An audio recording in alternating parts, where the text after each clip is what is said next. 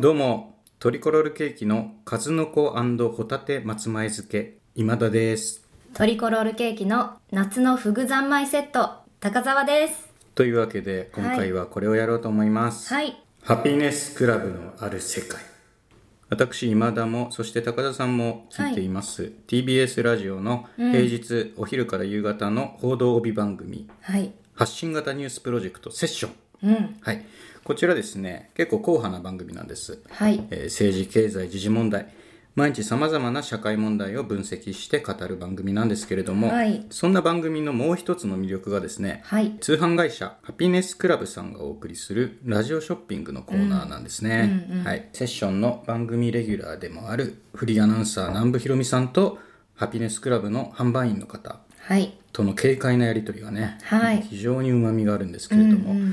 ハピネスクラブ面白いなと思ったのがですね、はいあの若松明さんという販売員の方いるんですよ、はいこの方がですねあの前にこのラジオポトフでも話しましたけれども、はいおゆえちきさんがお休みであのウクライナに取材に行ってる時に、はい武田砂鉄さんが代々 MC やったかやりましたよね、はいあの時に若松明さんがやってきてその時はねサバの詰め合わせを売ったんですけれども、うんうんそれが砂鉄スペシャルって名前だったんですよ、うん砂鉄さんとなんか前から付き合いがあったみたいでそうすよねは長澤いさてスペシャルその時にねあれなんかこれ若松さんなんか喋り口面白いなと思って、うんうんはい、でその後ねなんかこう、まあ、報道番組ですからセッションは、はいで時事問題もかなり扱うんでそうですねあの社会ですごい暗いニュースとかがあったら、かなり重いムードで話したりするのよ、うんでもその後にハピネスクラブのコーナーが来ると若松さんは商品を売らなきゃいけないのね、はいはい、で普通さそういう販売員の人って「どうも」みたいなさ明るいムードでやった方が、はいまあ定石じゃないそうですねでもその暗いムードの時に、ハピネスクラブのコーナーが来た時に、若松さんはあえて暗く入るの僕が聞いた回はね暗く入った回があってくはいなんかこううんなんかいろんなニュースがありますけれどもねまあ私は、まあ、言ってみればただの小売店の販売員ですはそれぞれができることをできるようにまた昨日と同じように今日もしっかりやっていくことぐらいしかできないんですけれどもみたいあ素に、晴はいらしいテーマをちゃんとこう引き取ってでそんな私が今日ご紹介しますのがって言ってこう誠実さでうんこちらの心を開いてきたんですよ。なるほどで若松さん面白いなと思って、はいでまあちょっと改めてしっかりそのこれ報道番組なんですけどもうニュースどうでもいいよ、ハピネスクラブに集中しようと思ってちょっと1週間聞いてきましたおうこの1週間、えー7月12日からね1週はい間聞いてきました、はいでまずここで大事件が起きましてあの若松さんがほぼ出ない 違う販売員の方がいっぱい出てこられてるんですねあそは、うないんですねだからちょっと趣旨ずれますけれども、うん若松さんとの違いみたいなのを今回説明することになるのかな、うん、じゃあ説明しますね、はいえー7月の13日水曜日ですねはいこれハピネスクラブのコーナーの直前のテーマがですね、はいこれ大体オープニングトークとかあのデイリーニュースセッションっていう、うんうんまあ、その日あったニュースを紹介するっていそうですねうのをやってるんですではいその次にハピネスクラブになるんですけれども、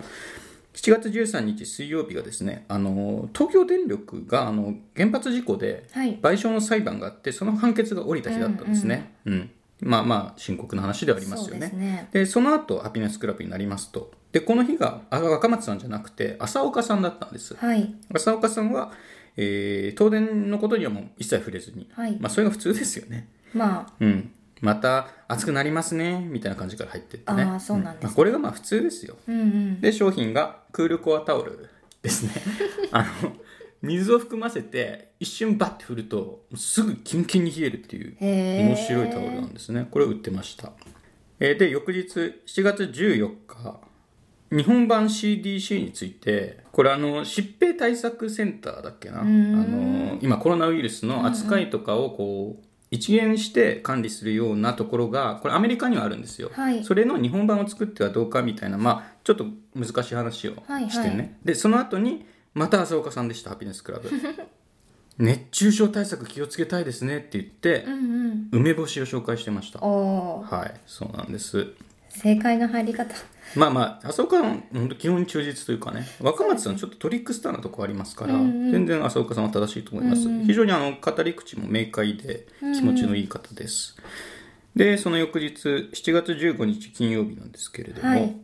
岸田総理が安倍元総理の国葬をやることと、はい電力逼迫してますから、い原発が最大9基再稼働するということあを聞聞いたなこれ、はい、うん明言されたっていうのがデイリーニュースセッションだったんですね。でその翌日あその後ですね、はいハピネスクラブのコーナーでまた浅岡さんでした。はいはい、浅岡さんがですね、えー熱中症心配ですねということ で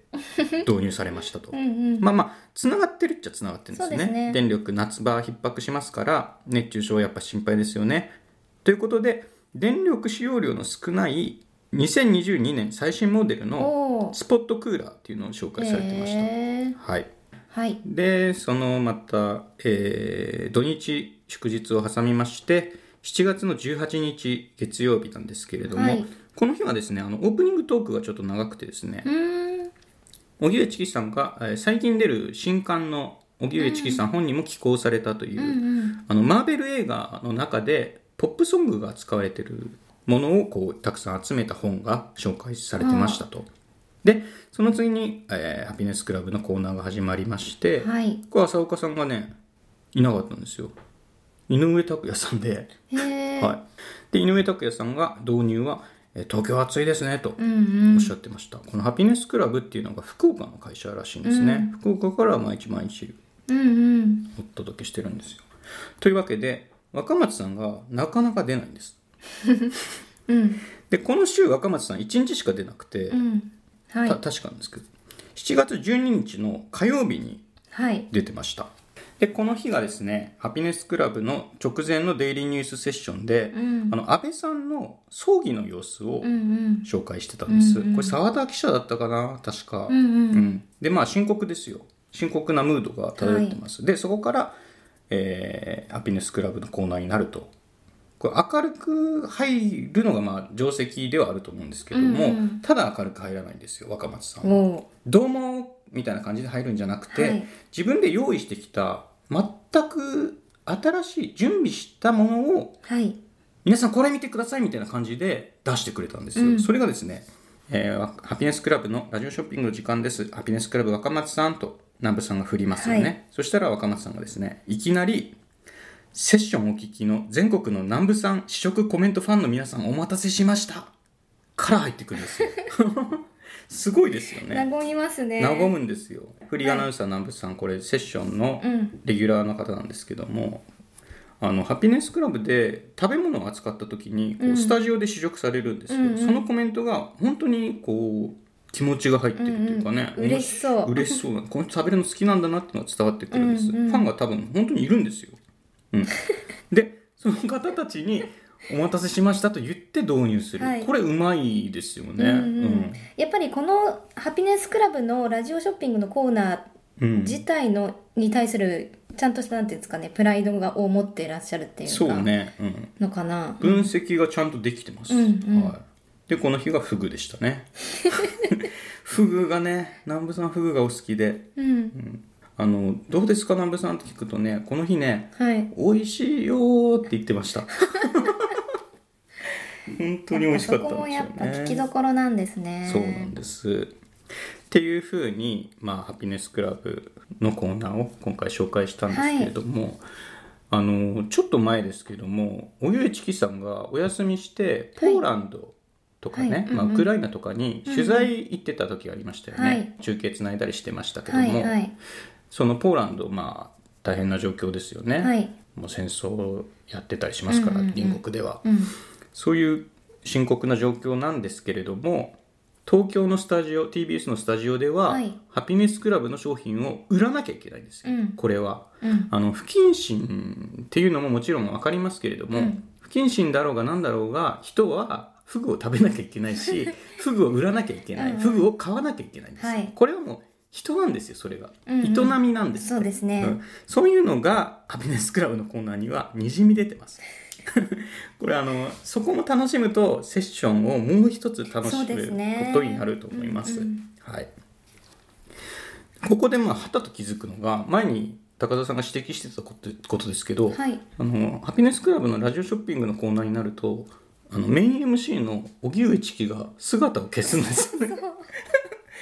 あれはまあ分かりますよチキさんまあ評論家ですけど、はいまあ、ジャーナリズムに携わる人ですから、はいそういう人が CM をやってるっていうのはやっぱちょっとおかしいなって僕も思うんです、まあうんだからもちろんね番組のスポンサーですから大切にはするんですけれども、メイン MC の荻上チキさんはそのどこかの商品とか会社に肩入れするようなコーナーには出演はしないんじゃないかなと思うんです、はいでもなんかそのエンディングトークとか特うにんちょっと砕けた喋りはいはいはい方される時とか、ありますねうんあの南部さんとのなんかフフフみたいなおしゃべりうんうんうもん結構いいなって思うんで、うん、人が見えてなくて、出てくれたら嬉しいなとか思うんです けどああハピネスクラブのコーナーにね、なんでしょうあのトこーンもうちょっと聞きたいなとかは思うんですよ ね。う例えば、えー明太子とか食べて大学とか食べて通常よりピリッときますねと かそういうことをおっしゃればまあおっとはなりますよね確かにそうそうちょっと食ってみたいなとは思いますけれどもねはいそういうあの文化とかね映画とか音楽の話では荻上さん荻上チキさんが個人的なね、たうんうん立場でコメントされたりもそうしでますすねけどもファンであるとそかうそそういうことも言いますしねまあ、コマーシャル性のあるコーナーはうんうん出られないですね。うんまあ南部さんがそういう時はねもう一心にその役割を自担い由ますをよねね。、 なんか自由にやってうんらっ楽ししゃるそうにね嬉しいんでしょうねやっぱり、ご飯が食べられるのがね。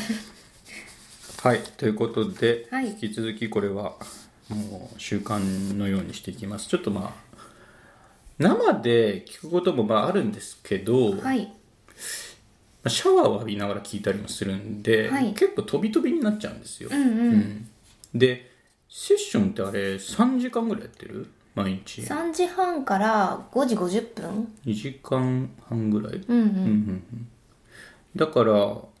あんまりそのハピネスクラブだけ聞くとかはあんまそういう機会がないんだよね、そのシャワー浴び始めて、まあ、そんなんたかだか20分とかじゃんはいちゃんと聞ける時ばっかりじゃないんですけど、まあ皆さん聞いてみたら面白いと思います。はいはいというわけで、えーラジオポトフ今日で103回目でしたか、はいはい私の作戦通りに進んでいればはい今回は103回目になります。はい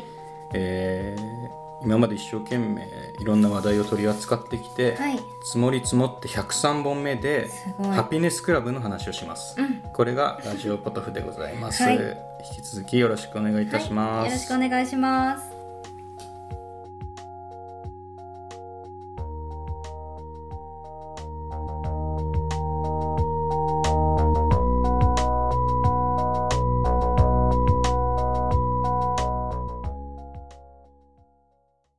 聞いていただきありがとうございますラジオポトフでは皆さんからのお便りコーナーへの投稿をお待ちしています概要欄にあるお便り受付フォームからお送りください。あなたのお便りが番組を作る